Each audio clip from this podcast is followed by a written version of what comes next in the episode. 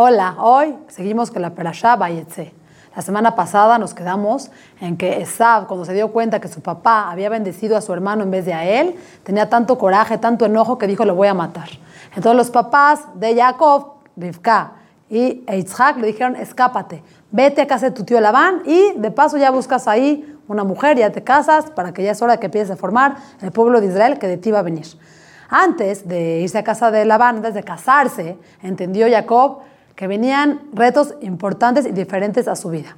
En primer lugar, casarse, formar una casa, criar hijos, tratar a una mujer, el matrimonio, ese por un lado. Y por otro lado, sabía que su tío Labán no era una persona eh, de las mejores. A veces sabía que era una persona corrupta, era una persona tramposa. Entonces él decidió eh, prepararse para este gran reto. ¿Cómo? Se fue a estudiar 14 años. 14 años para prepararse para esto que le venía. Después de eso, siguió su camino y uh, decidió dormir. Dice la Torah que esos 14 años casi no durmió, dormitó, no durmió de tan inmerso que estaba en este, eh, en este momento para prepararse para lo que le venía, el matrimonio, la vida de casado y también el, enfrentarse a una persona tan corrupta y tan difícil y relacionarse con él. Entonces, cuando llegó el momento de dormir, ahora sí durmió a profundidad y tuvo un sueño profético soñó con una escalera que estaba posada sus patas en, tierra y esa escalera llegaba hasta el cielo. Y por esa escalera subían y bajaban ángeles. ¿Quiénes eran estos ángeles? Eran los ángeles que él había formado con sus misbot, con sus buenas acciones. Hay que saber que en la vida, con cada cosa buena que hacemos, formamos ángeles. Malachim, que no los vemos, pero que ahí están, nos acompañan. Son los que nos van siguiendo en el camino, los que nos van abriendo las puertas. Esa buena vibra que se siente son los ángeles que nosotros creamos con nuestras buenas acciones, con nuestras mitzvot, con las cosas positivas que hacemos. Jacob vino tenía un montón de ángeles. Estos ángeles subían y bajaban, hacían cambio de guardia. Los ángeles que habían protegido a Jacob en Israel, donde él vivía con sus papás, habían terminado por el momento su trabajo. Ahora eh, les tocaba a los ángeles que iban a, a, cuidar a Jacob ahora que iba a salir a la diáspora, porque los retos dentro de Israel o fuera de Israel son diferentes. Entonces, Jacob tuvo este sueño profético y se sintió que estaba en un lugar, se sintió la presencia de Dios. Dios le prometió que lo iba a hacer regresar con bien a casa de sus papás, que iba a estar con él. Entonces dijo, este, este es un lugar esta es la puerta del cielo, aquí estuvo Dios, ¿cómo es que me dormí? Sintió una conexión enorme con este lugar, que ese lugar fue donde se había hecho la Kedat Yitzhak y era el lugar donde más adelante se iba a construir el Bet. Un lugar que es literalmente la puerta del cielo, Shar HaShamayim. Entonces, cuando él se levantó, hizo un, un, a Hashem y dijo, Hashem, si tú me das ropa para vestir y comida para comer y estás conmigo en todo momento y haces que regrese bien a casa de mis papás, te regreso, tú serás mi Dios. La pregunta es cómo, ¿estás condicionando a Dios? Ya Dios de por sí ya te dijo que va a estar contigo, que todo te va a ir de maravilla, que te va a acompañar, que vas a ir y regresar con bien. ¿Por qué ahora pones esto en condición? ¿Por qué dices, si estás conmigo y si tengo ropa para vestir y comida para comer, quiere decir que entonces sí va a ser mi Dios? No, aquí lo que le dijo Jacob es, claro, tú eres mi Dios y siempre serás mi Dios, pero yo Hashem quiero servirte por las buenas. A mí Hashem pruébame por las buenas. Yo a lo mejor hasta ahora te he servido porque es lo que vi en casa de mis papás. A lo mejor un poco de temor, porque es lo que, lo que me acostumbré a hacer, lo que me enseñaron en mi casa, pero yo quiero pasar a otro nivel, tener un servicio a ti de, de un nivel muchísimo más cercano. ¿Cómo es? Por las buenas. Tú Hashem pruébame por las buenas. Dame salud, dame tranquilidad, dame abundancia, estate conmigo y tú vas a ver cómo yo voy a engrandecer tu nombre. Yo te voy a... Yo, yo, tú vas a ser mi Dios, pero todo el mundo va a saber que tú eres mi Dios y de esa manera voy a contagiar ese amor que yo siento por ti. Fue la tefilá que le hizo este, Jacob vino, él siguió su camino y llegó a un pozo de agua donde vivía, cerca donde vivía su tío Labán. Entonces él le preguntó a la gente que estaba por ahí, ¿saben si aquí vive Labán? ¿Está bien Labán? ¿Aún vive? ¿Está bien? Sí, Labán está muy bien. Y de hecho, la muchachita que viene caminando por ahí es su hija su hija Rachel. En ese momento, cuando Jacob vio a Rachel, él entendió que ella iba a ser su esposa. Ella entendió que, él entendió que con ella iba a edificar el pueblo de Israel. Sintió un amor profundo por ella, pero no un amor del de las telenovelas de que lo vio y fue un amor a primera vista, no, fue un amor de almas. Él entendió la, potencia que iba a haber en el momento que ellos dos unieran sus almas, todo lo positivo que iba a salir de ahí, iba a salir, más adelante veremos, un hijo como Yosef Atzadik. Entonces, cuando llega a casa de, de Labán, eh, Labán, lo recibe muy bien, creyendo que él va a traer también mucha riqueza, como cuando vinieron a pedir la mano de su hermana Rivka. En este momento, él no traía riquezas. ¿Por qué? Porque cuando él escapó de su casa, su, hermano Esaf mandó a su hijo a que matara, le dijo a su hijo, tienes que ir a matar a tu tío. Cuando él llegó con su tío, le dijo, te tengo que matar. Me dijo mi papá que te tengo que matar. Le dijo, bueno, por favor, no me mates. Entonces, ¿qué hago? Tengo que cumplir la, el mandato de mi papá. Le dijo, te doy todos mis, bien, mis, bienes. Él iba con dinero para casarse, iba con el, con, con el bate para la novia, pero le dijo, déjame sin nada y una persona que es pobre es como si fuera una persona muerta. Eh, haz de cuenta que me mataste. Cumpliste con el mandato de tu papá y también no me matas. Entonces, cuando él llegó a casa de su tío Labán, no traía nada. Cuando Labán sale a recibirlo, cree que es una persona rica. Pues es, es nada más y nada menos que el hijo de Itzhak. Seguramente es millonario. Se dio cuenta que no tiene nada. Lo hizo pasar a su casa. Le dijo, bueno, pues eres, mi, eres sangre de mi sangre, ni modo que te deje ahí. Ven y dime. Y empezó a trabajar para él. Y entonces un día le dijo, bueno, dime cuál va a ser tu, tu trabajo, tu sueldo. Vamos a hablar claro. Le dijo, mira, yo voy a trabajar para ti siete años por tu hija Rachel, la pequeña. Le especificó claramente, yo me quiero casar con Rachel, tu hija la pequeña, para que no me la cambies, para que no me traigas a otra Rachel, para que no me des a otra de tus hijas. Y así fue. Siete años trabajó Jacob vino para casarse con Rachel. Y dice la Torah que ante sus, ante sus ojos esos siete años pasaron muy rápido. ¿Por qué pasaron tan rápido? Porque él entendió que, cada día que pasaba era una construcción. Cuando él se casara con Rachel iban a construir el pueblo de Israel. Entonces no era un estar contando para casarme y para irme de luna de miel. No, todo el objetivo era casarme para construir. Entonces cada día que pasaba era una oportunidad y se le pasó el tiempo rápido y llegó el gran día de la boda. Ellos, Jacob y Rachel, acordaron unas señales para prevenir que no sucediera esto de que el papá les cambiara la novia. Ya tenían como sospechas de que podría pasar. Pero hay que saber algo importante. Siempre creemos que Lea, o podemos llegar a pensar que Hasbe Shalom Lea era como la mala, la que le quitó el novio a la, a la, hermana. Pero hay que entender que antes no era lo que es, hoy, lo que es ahora. Ahora todo el mundo sabe la relación y los novios se ven diario y todo el mundo sabe y cuando se van a casar y todo es muy público. Ahí todo era mucho más recatado, mucho más íntimo. Ahí no es de que ellas, este, Rachel no sabía lo de Lea y Lea no, no sabía lo de Rachel. No, no, no salían a cenar todos los días y platicar. Aquí Labán tenía una estrategia que, que, le hacía sentir a Lea que Lea podía llegar a ser también la esposa de Jacob. ¿Por qué? Porque hay que saber que Lea pedía mucha tefilá para no casarse con Esaf. Porque se decía, eh, Rivka tiene dos hijos, el mayor y el menor. Esaf es el mayor y Jacob es el menor. Y Labán tiene dos hijas, Lea es la mayor y Rachel es la menor. Entonces se va a casar la mayor con el mayor y la menor con el menor. Entonces a Lea, ¿quién le tocaba? Le tocaba Esab. Y ella no quería de ninguna manera casarse con Esab. Era un rasha. Entonces ella lloraba y lloraba y le pedía mucho a Dios que por favor le cambiara el decreto, que ella se quería casar con un hombre bueno, un hombre justo. Entonces en el momento en el que llega Labán, le dice, Lea, tú vas a ser la novia, no va a ser tu hermana Rachel, tú vas a ser la novia. Lea sintió que realmente le correspondía. ¿Por qué? Porque ella había hecho tefilá por, por Jacob muchos años. Entonces, cuando Rachel se da cuenta que de plano ella, ella, no va a ser la novia, que las cosas se van a poner complicadas, cuando su novio se dé cuenta que la novia no es ella, que es la hermana, como no quería que su hermana pasara vergüenzas y que su hermana se sintiera mal, fue y le dijo de manera muy natural las claves que ella ya tenía con su novio. Pero no se las dijo, oye, cuando al rato te pregunte Jacob, le platicó, le dijo, mira, tú ya te vas a casar, hay que saber que una mujer judía, una mujer casada tiene que saber esto y esto. Se lo dijo como de manera muy natural, para que ella no entendiera lo que estaba pasando. Lea realmente creyó que eh, Jacob se tenía que casar con ella desde un principio. Y Rachel hizo levater, cedió a lo más grande, a su novio. No nada más un novio, a Jacob Avinu. Y no nada más cedió a Jacob Avinu se dio la posibilidad de ser la matriarca del pueblo de Israel, porque nosotros sabemos lo que pasó después, pero ella no sabía. Ella entendía en ese momento que ella al momento de cederle a su hermana para no hacerla sentir mal, para no hacer un pleito y para no hacer algo grande, ella entendía que a lo mejor ella, ella, iba a quedar fuera de la jugada y que Lea iba a ser la esposa de Jacob y que ella se iba a casar con quién sabe quién. Sin embargo, ella, ella hizo levater, ella cedió. De aquí aprendemos, los jamás nos dicen, nunca vas a perder por ceder. Siempre que una persona cede, gana.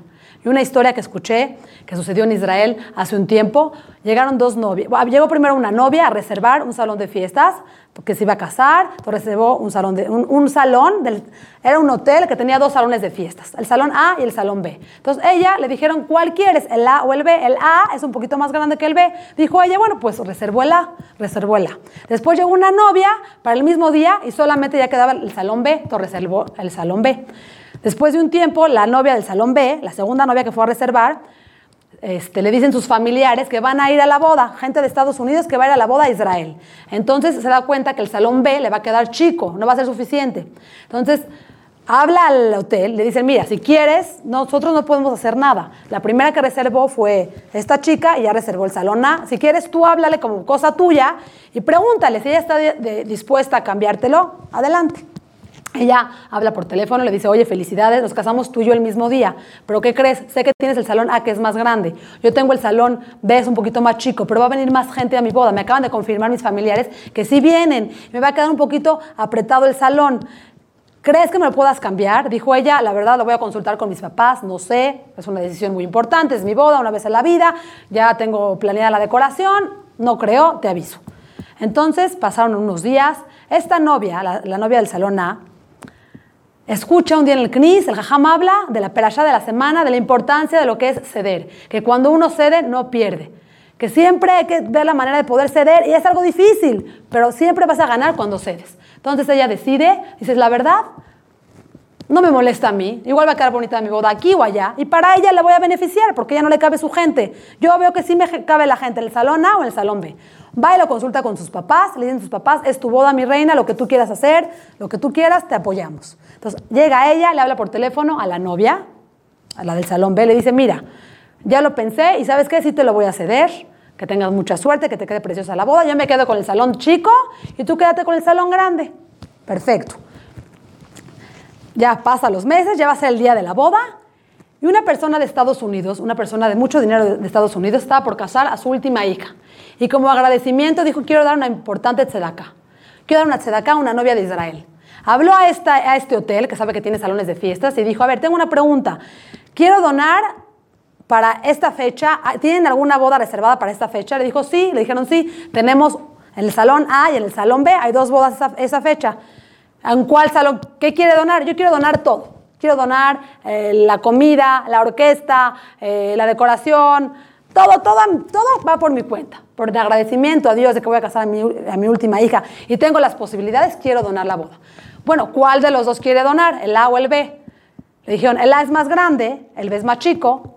Dijo, seguramente la del salón más chico tiene menos posibilidades. Entonces, ¿sabes qué? Quiero donarle la boda a la novia del salón B, del más chico. Entonces, esta novia que creyó que se dio, tuvo una boda gratis. Se la, Patrocinaron toda la boda de Piapa. Increíble, maravilloso.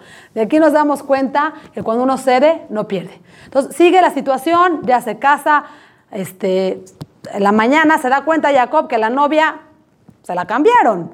No es Rachel, es Lea. Cuando se da cuenta, va y le dice a Jacob, le dice a Labán su suegro, oye, ¿qué pasa? Me cambiaste a mi esposa. ¿Por qué?